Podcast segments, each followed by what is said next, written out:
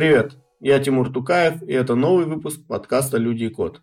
Мы разбираем интересные технологии и говорим о людях в IT.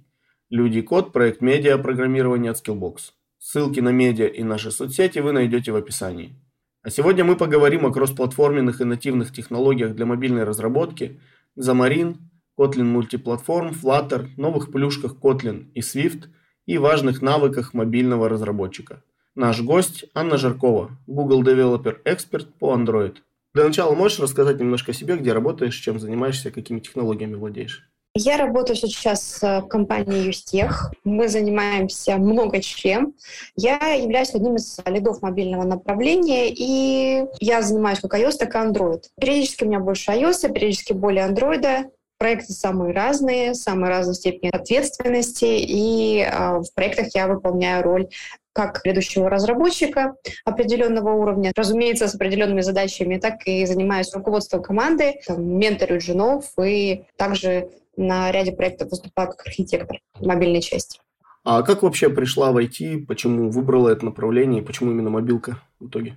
Это, в принципе, как у большинства, начиналось все со школы. Когда я была в классе где-то в восьмом, у меня была дилемма, куда же мне идти, потому что училась я хорошо, и у многих отличников возникает такая проблема. Если у тебя получается все, и, в принципе, такого приоритета нет, то возникает с этим проблема. Я отправилась, вернее, меня родители отправили на тестирование которое помогло определить, что же мне подойдет. Э, это был 2003 год, и как раз результаты выдали, что мне бы идеально подошла работа программиста. Но 2003 год, компьютера у меня тогда не было, и буквально чуть ли не, не в этот же день, когда мы вернулись с этого тестирования, позвонила моя бабушка, что э, она решила подарить мне компьютер.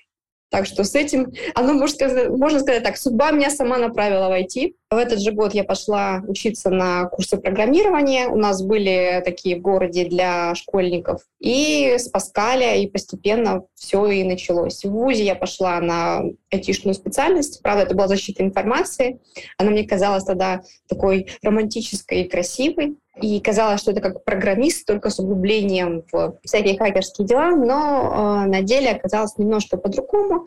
Поэтому я в старших курсах и уже после сама перепрофилировалась больше в разработку. Мне это было более интересно, тем более у меня курсовые дипломные работы были именно связанные с разработкой. И как-то все сложилось так тоже само, что я думала, куда мне было направиться. 1С мне был неинтересен совсем. Это есть такая, вернее, тогда была такая тенденция, что многих девушек-разработчиц э, или айтишниц направляли в 1С. У меня с ним не шло никак. Я понимала, что я и 1С — это совсем разные. Веб у меня тоже немного не заходил, просто душа к нему не лежала. В принципе, повторить инструкции, чтобы что-то сделать или разработать самой, это было для меня несложно, но тоже он мне казался каким-то таким не особо интересным, потому что для меня тогда веб это было слишком большой разброс, либо ты бэкэнд, либо ты фронтенд, а мне хотелось как-то более комплексно э, решать все задачи.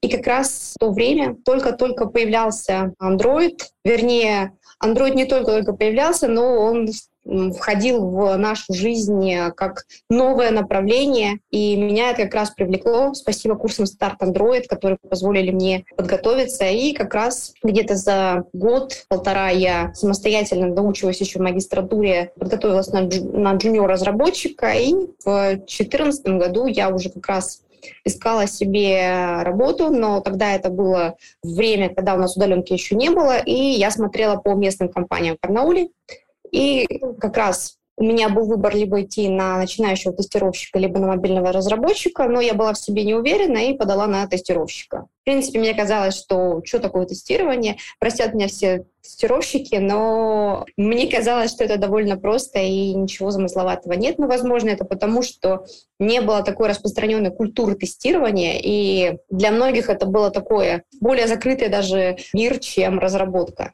И получилось так, что во время собеседования, когда смотрели, что у меня есть указан диплом с разработкой на андроиде, который я делала для магистратуры, мне предложили попробовать. Дали тестовое задание, я выполнила. Меня просто беседовали и взяли на джуниор-разработчика. Так меня занесло в мобильную разработку.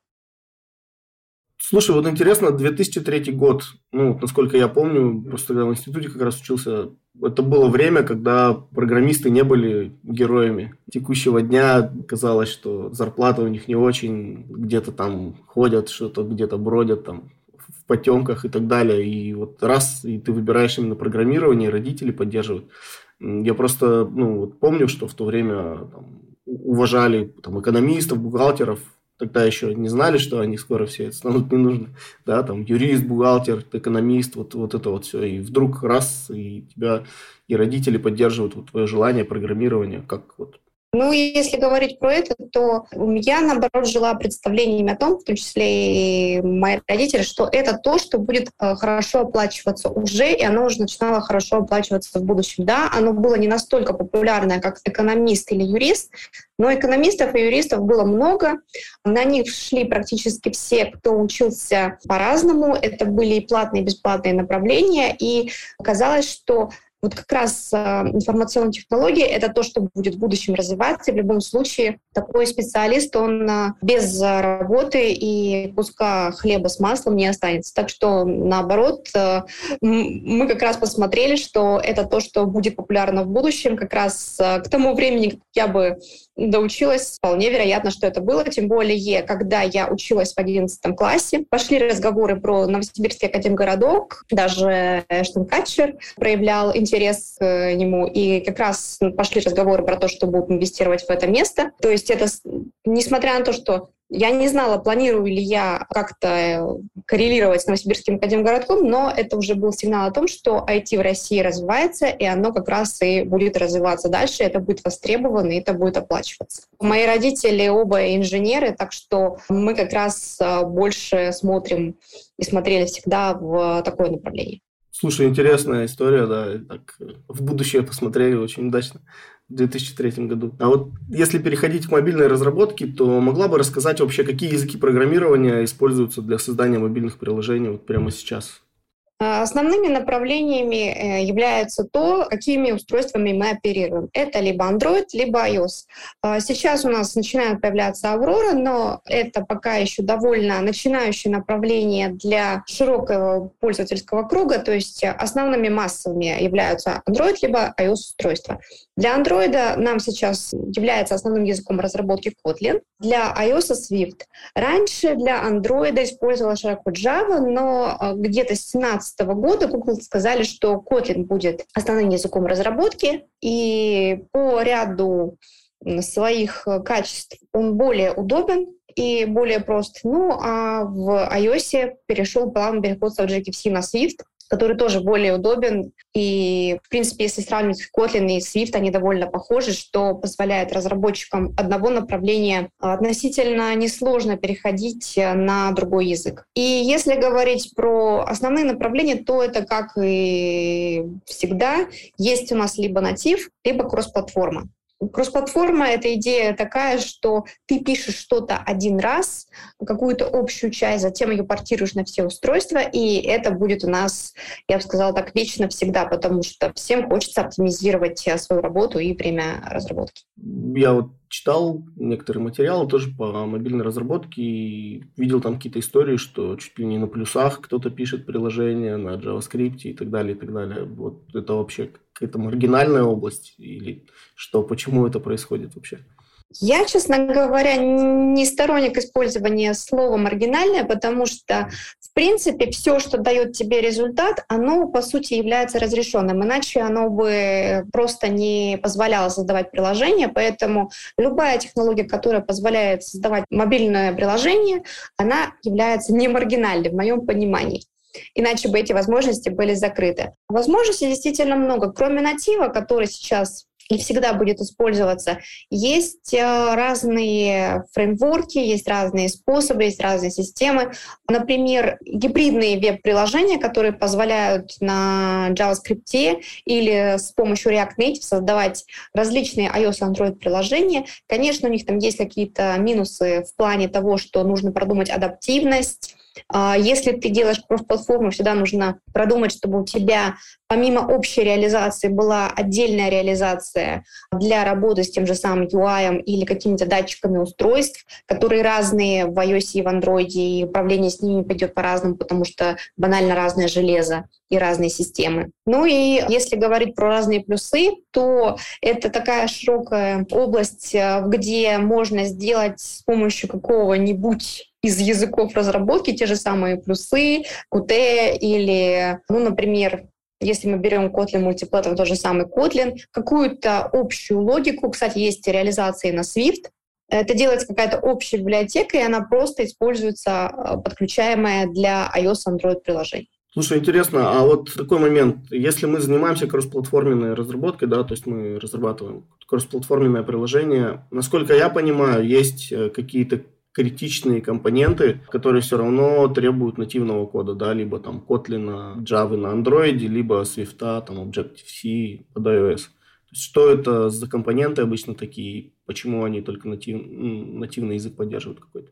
Ну, это прежде всего юзер-интерфейс и различные датчики, которые управляются по отдельности и по-разному на каждом из э, устройств. Это все объясняется тем, что системы разные, операционные системы разные, железо разное, и контролы, которые используются в SDK для iOS и Android, они тоже разные, несмотря на то, что могут быть похожими. Поэтому есть несколько подходов. Например, а, раньше, ну и в принципе она сейчас существует, такая кросс-платформа, как Xamarin Forms. Xamarin — это кроссплатформенный фреймворк, который позволяет на C-Sharp реализовывать iOS Android приложения, там выносить э, всякую общую логику, это типа модельки данных, какие-то сервисы там, по сети, там, по, чтобы какое-то локальное хранилище делать, какая-то общая логика, какая-то архитектура общая. Это все можно вынести какой-то общий подпроект или там проектный модуль. А отдельно нужно делать iOS, Android, э, ну или там раньше был еще WinFone, а, какую-то UI и обработку с датчиками. Причем в Xamarin Forms, а, в отличие от простого Xamarin, там необходимо было сделать сначала общую имплементацию, какую-то, затем ее по-разному перереализовать э, с помощью разных рендереров на iOS, Android и при необходимости на Винфоне, и в результате получалась это даже двойная или тройная работа с этим.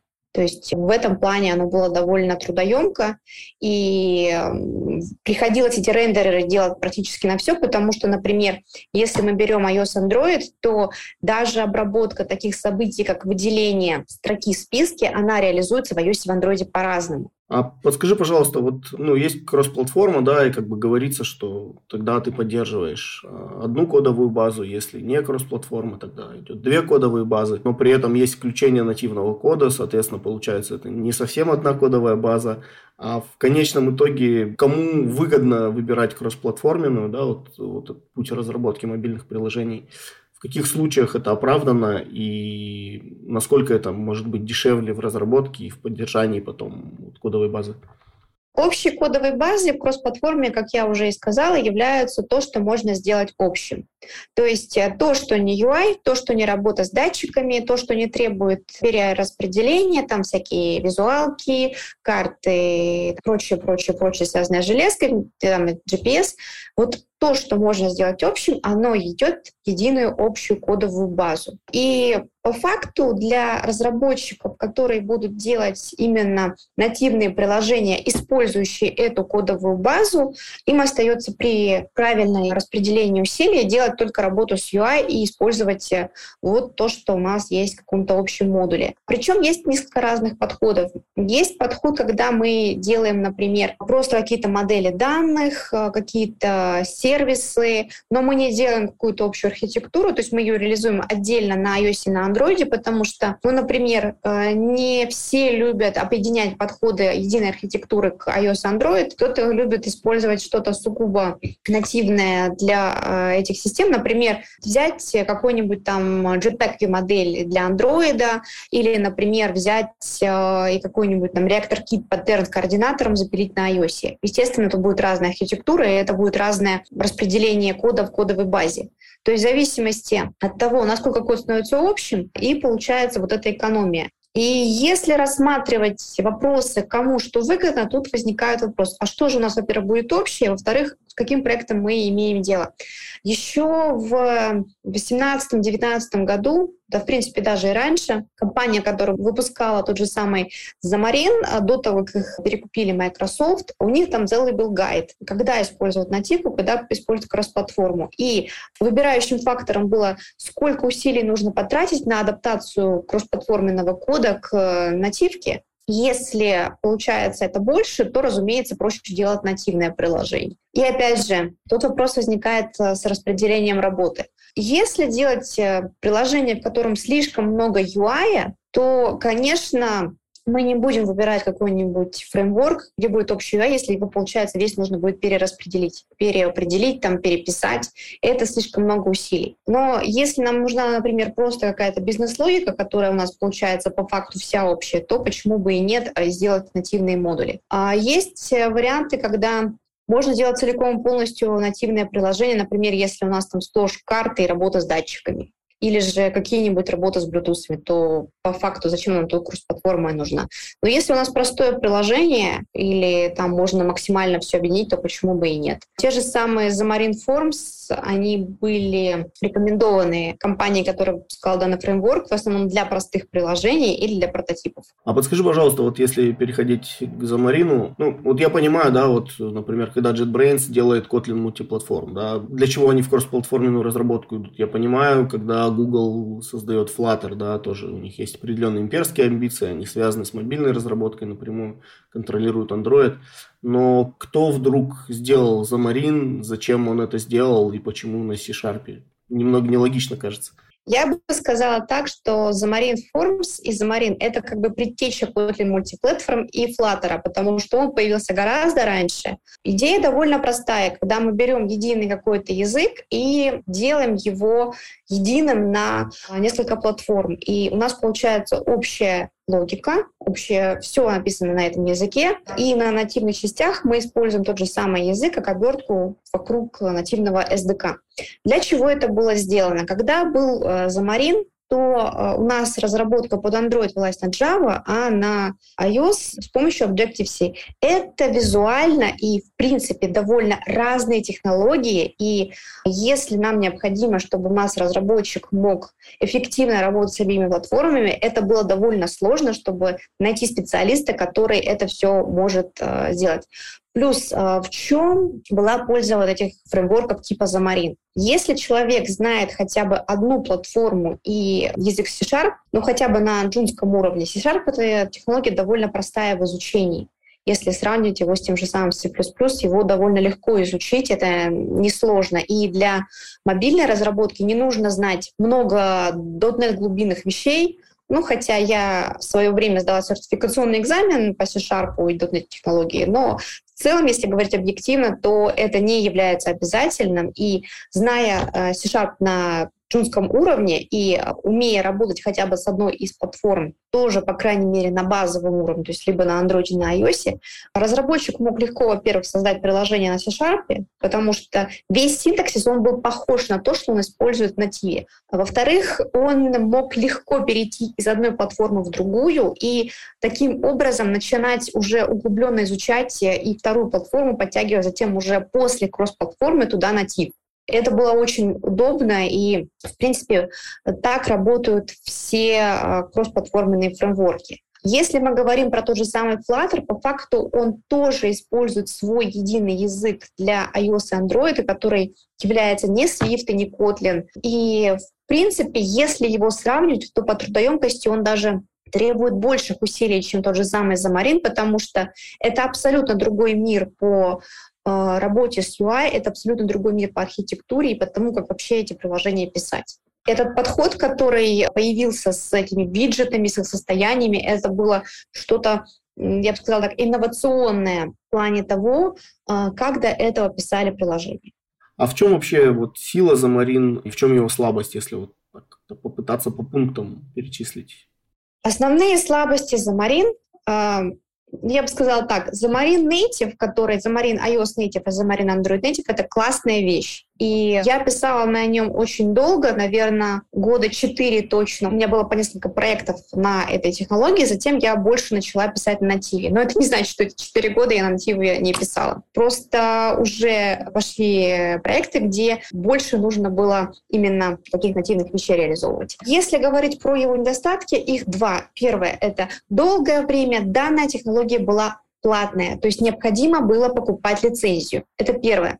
Второе. Так как Замарин является, по сути, оберткой поверх нативного SDK, возникала определенная сложность с библиотеками и с актуальностью тех же самых SDK. Например, везде для натива доступны определенные функции, что в iOS, что в Android, но в Xamarin их еще не портировали, поэтому мы не можем этим нормально пользоваться. В качестве такого примера можно привести работу с Google Play сервисами и картами, которая остро встала перед многими пользователями в 2014-2015 годах. И практически было сложно что-то найти, потому что, например, перед тобой стоит какая-то задача что-то там а, оптимизировать в карте, ты видишь, что для нативных пользователей эта функция доступна, но за Марин такого SDK нет, и такой версии библиотеки еще, и получается у тебя, по сути, дыра в реализации.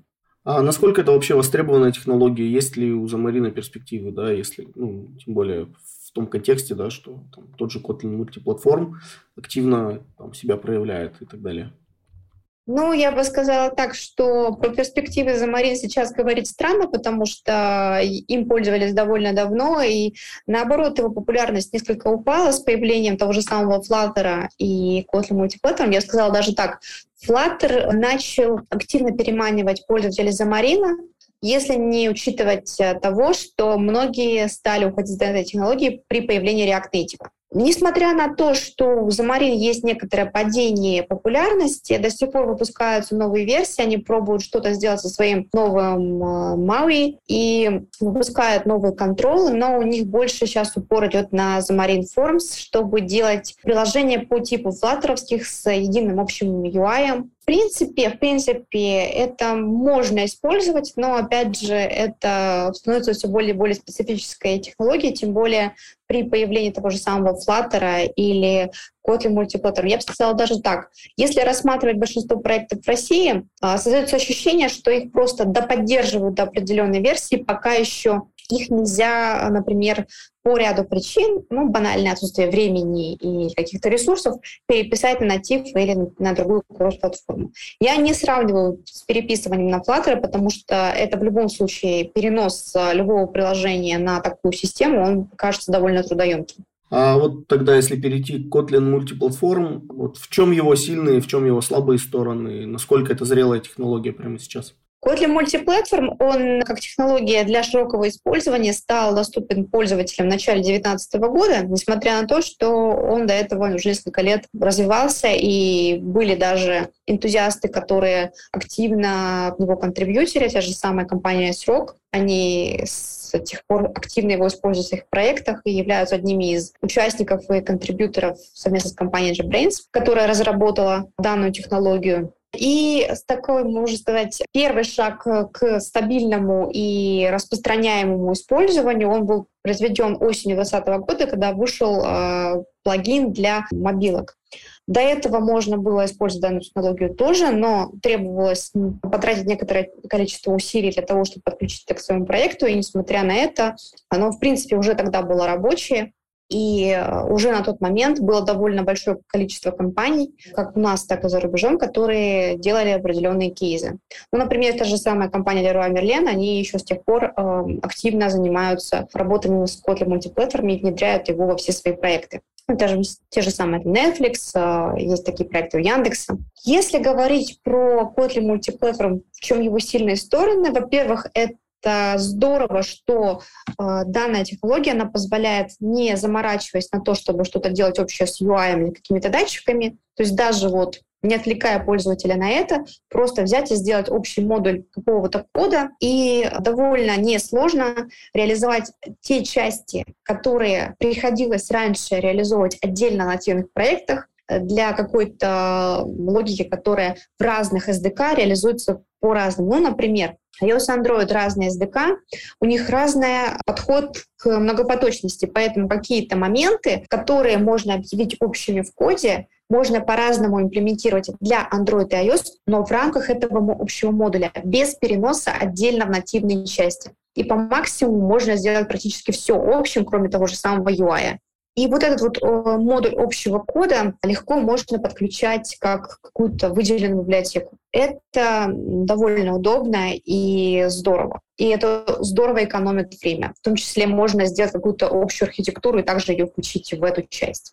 Какие могут быть недостатки? Ну, во-первых, я бы не сказала, что это недостатки, потому что данная технология, она развивается активно, ведется очень много работы, и, в принципе, сейчас идет э, работа к выведению данной технологии в бету, что у нас ожидается, наверное, даже этой весной. И многие проблемы, которыми мы а, сталкивались, они были вызваны тем, что для того, чтобы портировать какие-то вещи, связанные с iOS, потому что для каждого из а, таргетов используется своя версия языка Kotlin, и а, то, что используется для работы с iOS Kotlin Native, там оставались небольшие пробелы, которые нужно было доработать. Ну, например, та же самая сборка мусора, или, например, э, определенные были воркараунды для работы с э, многопоточностью, когда тебе банально нужно передать какой-то объект между двумя потоками, чтобы у тебя не залочилось приложение. Для этого подготовили и готовят э, нововведение типа новой модели памяти, и которые, в принципе, уже при релизе решают практически все эти проблемы, и данная технология станет более стабильной и удобной для использования. Это не недостаток, но процесс развития данной технологии, что просто мы сейчас работаем с какими-то вещами, которые еще не до конца стабильны, они, в принципе, в процессе развития, потому что по факту мы сейчас работаем все еще с альфой. А подскажи, пожалуйста, насколько я знаю, JetBrains делали или там, продолжают пытаться делать аналог Xcode, то есть э, среды разработки под э, iOS. Правильно ли я помню и на какой там стадии процесс? Я, честно говоря, про это сказать ничего не могу, потому что я занимаюсь э, работой с нативными инструментами. Я привыкла к тому, что если у тебя есть потребность э, к работе с данной технологией, то по возможности лучше использовать самый нативный инструмент, потому что это самое надежное. Меня это научило еще с времен работы с Visual Studio, и Самарин студию, когда приходилось искать новые библиотеки, поэтому проще брать что-то нативное, типа Xcode настоящего, и с ним работать. Мне, по крайней мере, с Xcode работать э, нравится, это стабильно и спокойно. А если переходить к Flutter теперь, то где удобно и для чего стоит использовать Flutter? То есть на каких платформах и в чем его сильные и слабые стороны?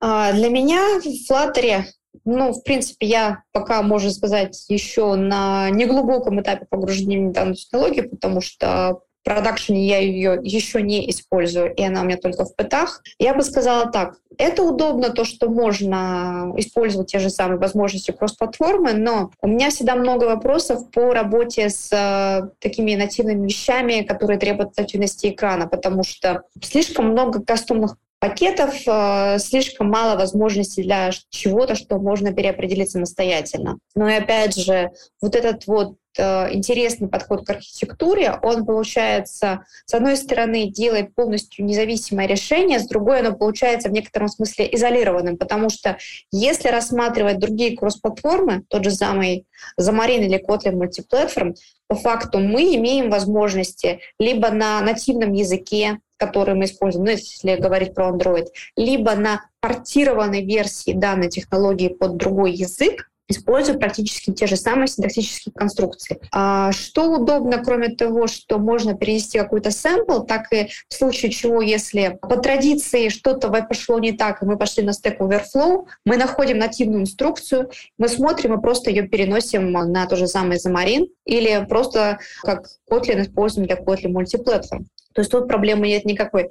В случае с Flutter это уже целый изолированный мир, который требует некоторых усилий разработчика по э, погружению в него и использованию. И именно что какие-то сложности, которые могут возникнуть, их тоже нужно искать только в мире Flutter. А вообще у этой технологии есть перспективы, так вот, если посмотреть на рынок, и насколько он динамично развивается?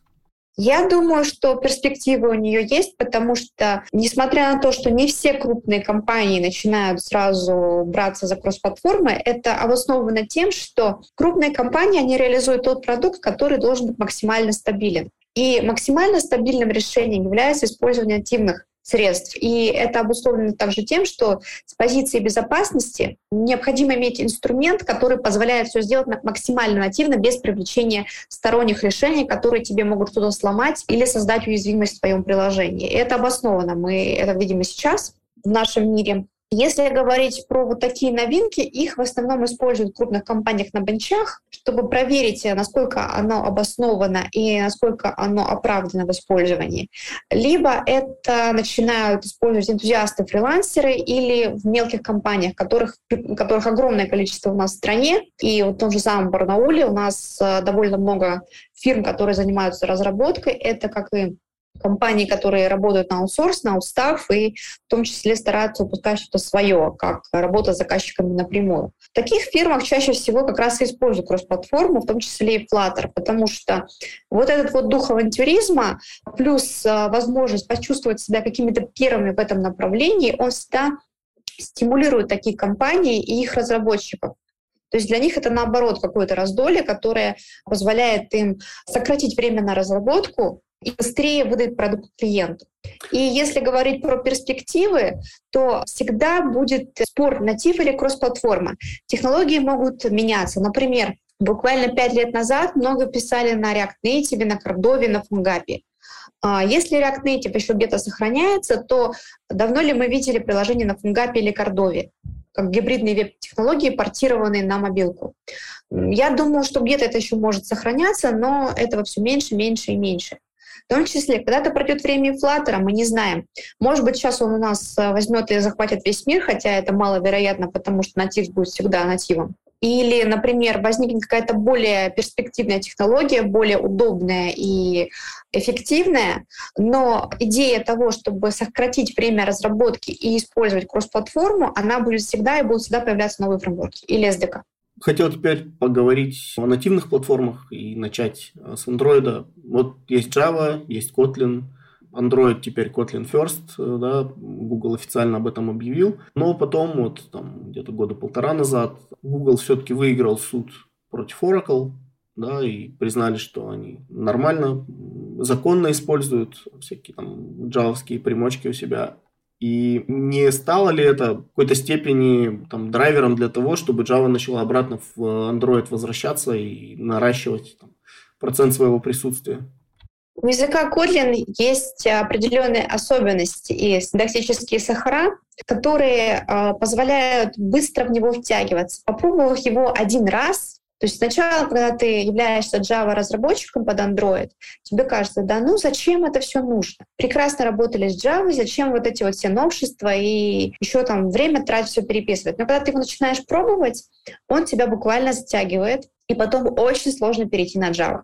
У меня буквально года полтора назад был небольшой проектец на Java, и очень было сложно вспоминать какие-то вещи после Kotlin, потому что тебе их начинает вот этого э, каких-то сахаров, вот этих синтаксических конструкций тебе начинает не хватать. Например, более удобная работа там практически совсем. А карутина — это вообще это то, что буквально спасает. Это очень удобное средство для работы с э, многопоточностью, тем более его можно использовать не только в рамках UI, но и выносить э, работу в бизнес-логику, потому что если рассматривать те же самые конструкции типа хендлеров, которые использовались в Android Java приложениях, ну, в принципе, хендлеры есть и под Kotlin, потому что это все-таки андроидовская конструкция.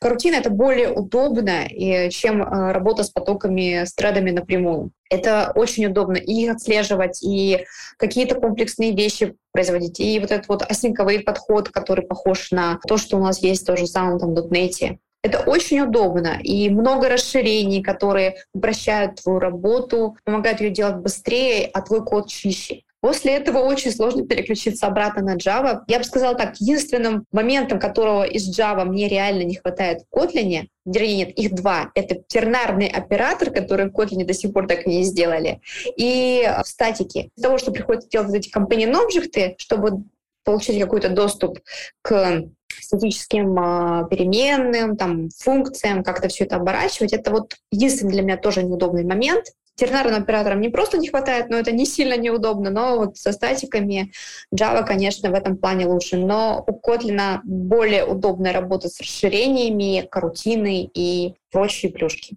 А, насколько помню эту историю с тернарным оператором, даже Андрею Бреславу не удалось его пробить в Kotlin. А уж Роман Елизаров, который сейчас руководит проектом, он точно выступал всегда против него. Я помню, читал большой тред на форуме Котлиновском официальном. Там, в общем, большие споры шли много лет о тернарном операторе. В итоге решили его не ставить. А есть такое понятие, да, Android Kotlin First платформа.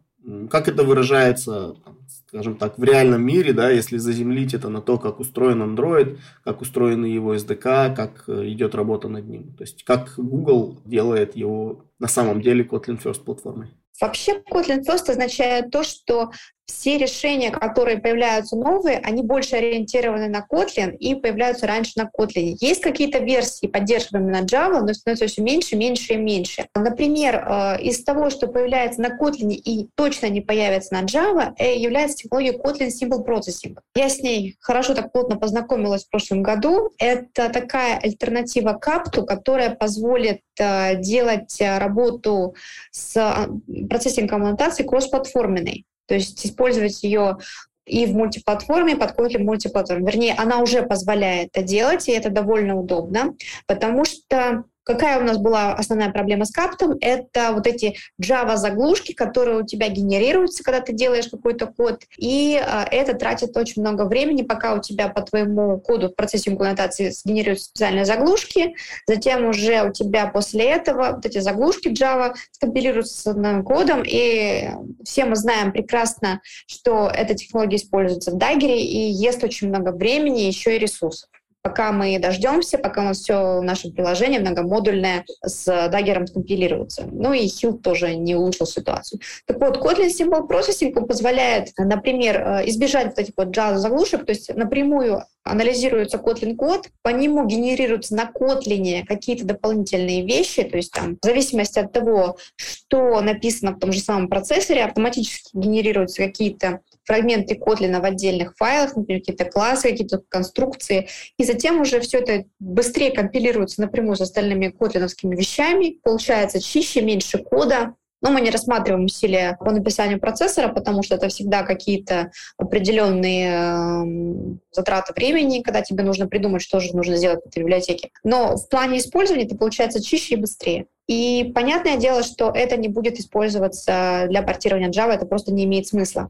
И вот именно вот эта изоляция от Java напрямую, несмотря на то, что для того, чтобы сам процессинг реализовать, все равно Java подключать нужно к самому модулю, но это позволит э, и позволяет не тащить конфликты в таргеты, где Java по сути не нужна. Подскажи, пожалуйста, вот есть Kotlin, да, есть Java, и насколько Android-разработчик, современный Android-разработчик должен знать э, Java, да, то есть насколько это ему надо, на каких грейдах и в каких проектах, или может вообще это не нужно? Э, есть несколько обманное впечатление, что Kotlin разработчику Java знать не нужно. Kotlin работает на Java виртуальной машине, поэтому все, что есть в Java, вот эти вот все возможности SDK, они по сути по факту доступны и в Kotlin, и просто они обернуты в какие-то дополнительные более удобные конструкции местами. Местами там полностью идентично, и это довольно удобно. Для чего нужно разработчику Kotlin знание Java? Для, во-первых, для понимания того, как устроена Java виртуальная машина, как работают какие-то advanced вещи, например, та же самая сборка мусора. И я думаю, что Java знать нужно хотя бы обзорно, потому что это более полезно, и в случае чего это может помочь э, в разработке в плане того, что не всегда у тебя проекты на Kotlin, потому что если ты не являешься изначальным разработчиком проекта, куда ты приходишь, но это часто бывает э, в различных компаниях. Даже в продуктовых компаниях есть легаси определенных лет, где необходимо что-то починить. И оно может быть на Java, потому что решили не закладывать усилия на его рефакторинг или перенос под э, другой язык, либо там какая-то завязка какими-то определенными библиотеками и там обновление версии SDK, оно просто возьмет и все это порушит. А есть ли у Kotlin какие-то проблемы в плане андроида? То есть есть ли какие-то штуки, которые вот прям, может быть, бесят даже, когда разрабатываешь под Android? Нет, э, с учетом того, что это полностью идентично Java в работе, абсолютно нет таких проблем. Ну, кроме озвученного, конечно, про статики, ну, больше ничего нет. Но, в принципе, если говорить чисто про Android-разработку, то что на Java, что на Kotlin абсолютно идентично. Единственный момент, который вызывает вопрос у большинства разработчиков, это та же самая работа со слабыми ссылками, потому что, ну, в принципе, если рассматривать так, то она не особо освещена и в той же самой Java. Вернее, она есть, но почему-то не принято их их использовать. Хотя по факту данный механизм он позволяет экономить память и не создавать какие-то зацикливания и утечки. А вот Kotlin еще ну, ругают за то, что их не беты, не альфы, да, а уже нормальные релизы сыроватые. В связи с этим, как выбирать версию Kotlin для своего проекта? Вот, кстати, да, с вопросом про версию Kotlin это хороший вопрос, потому что если мы делаем обычное Android-приложение, то там легко брать самую стабильную последнюю версию Kotlin. И это будет гарантировано, что практически все библиотеки, которые у нас есть под Android, они будут с ней работать. Но если мы затрагиваем какие-нибудь вещи типа кросс-платформы, то тут у нас начинает немножко плыть, потому что какие-то вещи, какие-то библиотеки, они лучше работают с определенными версиями. Например, эм, недавно я делала открытый урок в Lotus на тему Kotlin Multiplatform. Это у нас урок в рамках iOS Advanced. И мне необходимо было поставить последние версии библиотек. Вернее, я поставила последние версии библиотек, но Tor у меня э, клиент, который требуется для сети, стал конфликтовать с той версией библиотеки Routine, которую я использовала. И ему потребовалось именно использовать специальную версию Native MT, чтобы банально у меня заработало приложение, потому что оно просто внутри крашилось. Оно не выдало какой-то ошибки при э, резолве библиотек. То есть все, что мы указываем в Gradle, оно резолвилось. Но при совместной работе мы получили краш. Связано ли это с тем, что кто параллельно переходит на новую модель памяти, что является критичным для мультиплатформы? Либо связано ли это с тем, что именно карутины, которые используются, они должны быть именно специальной версии сейчас а, снова под э, Native MT, потому что раньше это какой-то, э, потому что раньше это убирали. Но факт остается фактом. В простой Android-разработке такие проблемы чаще всего не случаются, потому что там все более-менее выверено.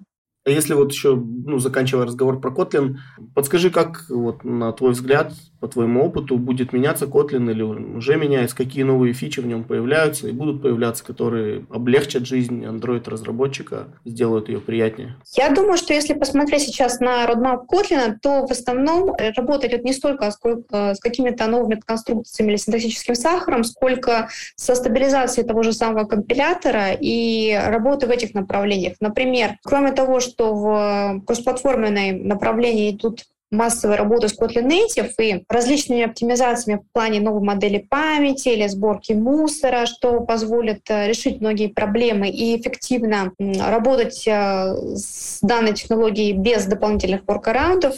Идут многие работы, например, э, компиляция IR, которая позволит эффективно писать новые плагины для упрощения работы и тем самым компилировать и генерировать более удобно новый код, сокращая затраты самого разработчика. И в плане идет дальше развитие именно вот этой стабильности, новых фичей, а, что-то связанное там, с тем же самым параллелизмом то есть больше сейчас э, упор идет на это.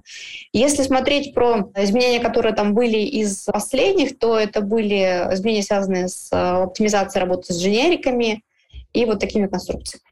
Хотел перейти теперь к iOS и тоже первый вопрос посвятить Legacy. Есть Objective-C, да, на нем, ну, я так понимаю, до сих пор ну, немало Legacy осталось. А как появление Swift вообще изменило индустрию iOS-разработки и жизнь iOS-разработчиков? Если говорить про iOS-разработку, то вхождение в нее не было таким простым, как в Android. Потому что если Android, тебе достаточно иметь э, какую-нибудь машину на Windows, пойти скачать бесплатный SDK Android и бесплатную IDE, и буквально вот, если тебе позволяют аппаратные возможности, берешь, садишься и разрабатываешь. Ну и устройство стоит не сильно дорого, если уж так говорить.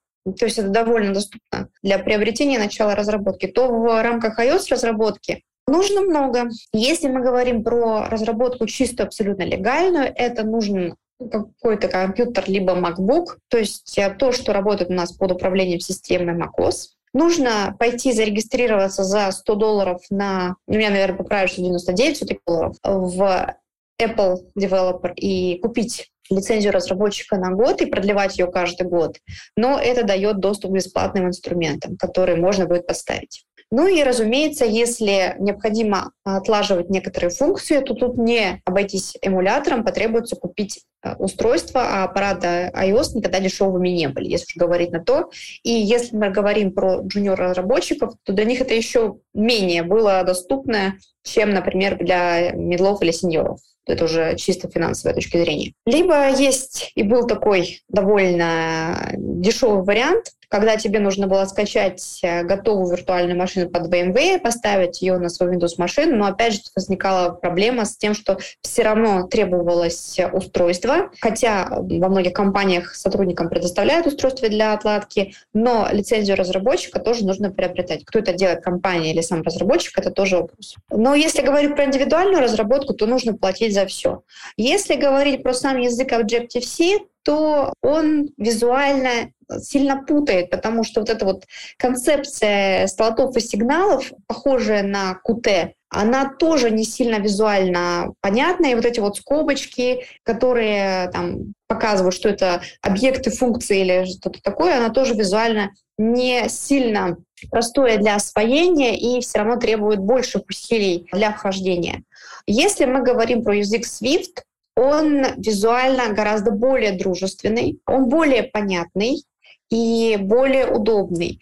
В Swift доступно все то же самое, что было в Objective-C в плане возможности SDK, потому что SDK остался один и тот же, но язык теперь немного другой, он более визуальный, более понятный и простой в освоении. И э, каждый год появляются новые интересные релизы. Вот буквально недавно, как раз сейчас пишу небольшую статейку про то, какие новшества появились в языке 5.6. Язык э, постоянно обновляется, появляются некоторые новые удобные вещи. Ну, например, если говорить про Swift, да, может показаться, что эксперт по Kotlin больше знает, что появилось нового в Swift, чем Kotlin. Но это связано с тем, что я iOS и Android разработчик, и в последнее время слежу за разным. И, в принципе, из того, что касалось Kotlin, я просто слежу больше за Kotlin мультиплеером.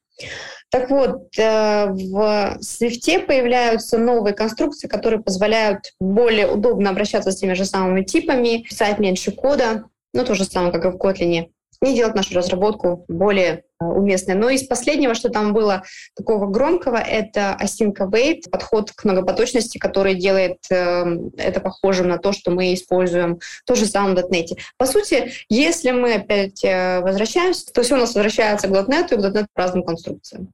Интересно, а ну, насколько вообще вот, вот эта экосистема Apple закрытая? То есть есть ли шанс, что появятся какие-то очень классные, а, полноценные замены для их код и под э, iOS можно будет разрабатывать на Windows, на Linux, например, да, потому что сейчас Swift, да, он доступен, например, для Linux, но, насколько я помню, там только в режиме командной строки можно писать какие-то программульки и запускать команд-лайн интерфейс, да, ничего такого серьезного именно под iOS не сделать. Я думаю, что это связано с политикой самой компании, и если рассматривать то, как и чего придерживается компания Apple, это славное время не наступит никогда. И тем самым компания поддерживает свое влияние в мире разработки э, и своей закрытой экосистемы. Если говорить про то, что да, Google он позволяет делать под Android больше, и по факту вот Kotlin Multiplatform, он в принципе тоже совместно работает с iOS, хотя нам необходимо поставить для полноценной работы тот же самый Xcode, чтобы иметь доступ к iOS SDK. Ну, это как компания Apple, и вот это славное время такой независимой разработки под iOS, э, я думаю, если наступит, то точно не в ближайшем будущем. А как вот на рынок iOS-разработчиков влияет то, что нативный код да, можно писать только с Apple техники? То есть меньше ли туда из-за этого людей идет, больше ли зарплаты становятся вот, и так далее, вот такие моменты? Я бы сказала про зарплаты. Это все зависит от компании, которая оперирует теми или иными средствами. И если говорить так, то, ну, в принципе, не считаю сейчас правильно придерживаться какого-то курса, что определенный грейд э, и определенные критерии человека определяются определенной зарплатой, потому что есть компании, которые джунам платят столько, сколько сеньорам. И это зависит только от их возможностей. И Тут даже я не говорю, что там сеньорам платят джунам, когда ситуация сильно мало платят, но просто про завышенные, незавышенные зарплаты, это, честно говоря, политика самих компаний, которые выбирают это средством привлечения к себе разработчиков, и это вне моей компетенции, я считаю, для того, чтобы рассуждать на эту тему. Э, но если говорить про качество разработчиков, я как преподаватель курсов iOS могу сказать то, что сейчас, в принципе, мы столкнулись с тем, что iOS-разработчиков, которых можно брать на рынок, э, медлов и сеньоров их мало. Но, в принципе, их и было мало, потому что если посмотреть так, то разработчиков, которые прикладывают усилия и вкладываются в свое развитие, их тоже не всегда много. Очень много разработчиков начинающих, но чтобы стать из начинающего медлом, это нужно тратить время, это нужно что-то делать помимо своей работы. И да, это часто откладывает отпечаток на личную жизнь и здоровье, если уж говорить так. То есть Реальность просто такова, что сейчас iOS-разработчики, они э, встречаются свободные реже, они реже меняют место своей работы. Я думаю, связано с этим. Но в плане, мало ли сейчас разработчиков, джунов сейчас довольно много. Но это, как и везде, как всегда, э, ситуация с теми же джунами хоть в каком направлении. Для того, чтобы отобрать э, джунов, которые могут и хотят развиваться, это требуется усилия. А, подскажи, насколько iOS-разработчик должен быть знакомым с Objective-C или, в принципе, там, в отличие от э, Android, здесь этого не требуется? Я считаю, что разработчик должен быть знаком с э, iOS SDK. Будет ли он при этом использовать Objective-C? Ну, в принципе, ему это может и не сильно понадобиться. Но сам SDK, он должен знать, что это за конструкции, э, как что управляется, как чем используется. Реальность такова, что некоторые моменты документации Apple написаны на Objective-C, поэтому в базовом, конечно, варианте Objective-C знать стоит. Но вкладываться сейчас в его углубленное изучение я считаю лишним. Это не такая ситуация, как Kotlin и Java, и вполне достаточно знать Swift. Например, на курсах в Otus у нас есть адвансы для медлов и базовые для тех, кто входит в iOS-разработку. Мы сразу даем Swift. То есть э, в Advanced мы даже в качестве начальных лекций даем Swift UI как новый подход к UI но на Objective-C мы время не тратим. При желании разработчик это может освоить и сам. А вот на твой взгляд, кто такой идеальный мобильный разработчик, вот если не привязываться к какой-то платформе? Какие скиллы и качества ему важны? Может быть, там, понимание дизайна, еще что-то? Ну, идеальных я считаю, что нет и быть не может, но есть стремление к идеалу, и даже не к идеалу, есть стремление и желание быть хорошим разработчиком. Я бы сказала вот так. Хороший, я бы даже сказала не хороший, а скилловый мобильный разработчик, так будет говорить правильнее. Помимо того, что ему нужно знать базу по своему направлению, неважно, это Android, это iOS, ему необходимо также иметь знания по конкретным гайдлайнам UI, потому что при разработке UI он должен учитывать то, что может позволить система, а чего она позволить не может.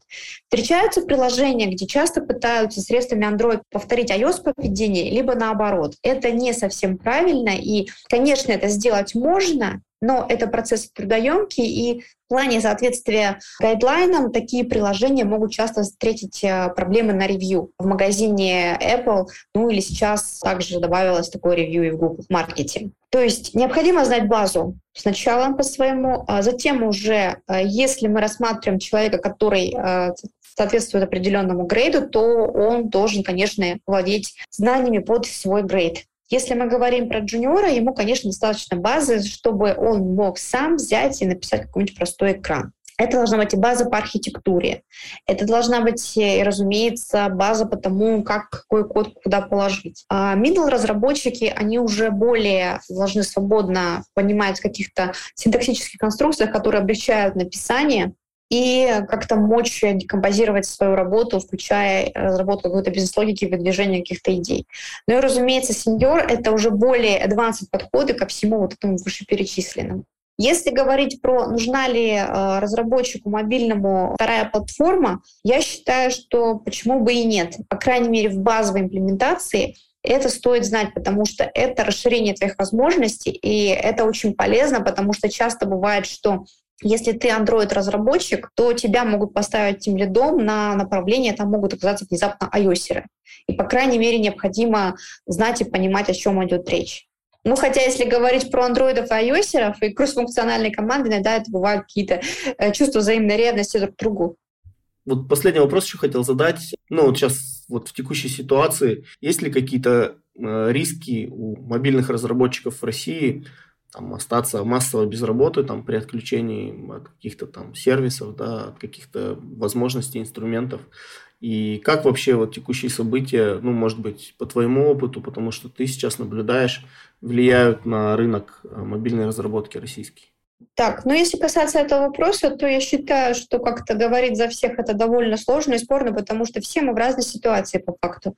У нас есть компании, которые крупные, есть компании мелкие, есть компании, которые являются филиалами зарубежных компаний, есть компании, которые чисто российские. И проекты, которые, с которыми все работают, они тоже у всех разные. А, и вот из-за этой специфики, получается, мы все в разных условиях, и в том числе и если говорить про стабильность работы а, компании каждого отдельного разработчика. Конечно, то, что появляется ограничение в работе с некоторыми инструментами, к счастью, тьфу-тьфу-тьфу, мы пока Android и iOS разработчики, если в плане iOS и Android, мы пока сильно не столкнулись с этими ограничениями, но у нас есть некоторые угрожающие моменты, как, например, нам на лицензию платить при продлении лицензии в Apple. То есть тут возникает вопрос, сможем ли мы это сделать. С Android пока как-то более спокойно в этом плане. Но опять же, там есть некоторые моменты, вызывающие проблемы, даже самое отключение монетизации. То есть для каких-то приложений это оказалось критично, и это как бы, как вообще сам факт такого, это довольно странно и спорно. Я думаю, тут все согласятся с этим. Я думаю, что нам нужно продолжать э, заниматься развитием себя и своей работы, осваивать новые навыки, смотреть какие-то еще проекты, что-то еще, какие-то навыки дополнительные набирать, и тогда э, наше положение будет стабильнее. Потому что по факту каждый в такой ситуации должен делать то, что он может делать. И от нас зависит только то, как мы будем э, вкладываться. Э, я считаю, что если ты, например, работаешь в каком-то проекте, где от тебя зависит много людей, это могут быть как какие-то банковские услуги, так и какие-то приложения, ну, например, что-то связанное с государственными сервисами, либо даже банальный какой-нибудь магазин, но вот возьмем, далеко ходить не нужно. А, был сбой в Wildberries, хотя это было всего несколько дней, он серьезно осложнил э, жизнь и удобство большого количества людей, Хотя вроде бы казалось бы, что такого магазин и магазин. Ну, не говоря уже о том, что люди испугались, что произойдет утечка их карт и просто их обворуют. А, я думаю, что нам необходимо помнить, что мы не просто разработчики, а когда мы занимаемся каким-то сервисом, у нас лежит какая-то ответственность. Мы не просто когда писцы, но мы берем на себя какую-то долю ответственности за то, чтобы наша работа, она была стабильной и она не вредила, а помогала людям. То есть если мы настраиваемся на вот это, то я думаю, что мы вполне можем справиться с этими проблемами. О том, что у нас будет дальше, ну, посмотрим. Хочется надеяться, что все у нас будет в порядке, и все у нас даже будет хорошо. Ну, спасибо большое, был интересный разговор. Ну, на мой взгляд, получилось хорошее такое овервью да, ну, рынка мобильной разработки, технологий, которые на нем существуют. Спасибо, что согласилась поучаствовать в подкасте. Пока. С вами был Тимур Тукаев. Слушайте наш подкаст на разных платформах, ставьте звезды и оставляйте комментарии. Хорошей недели. Пока.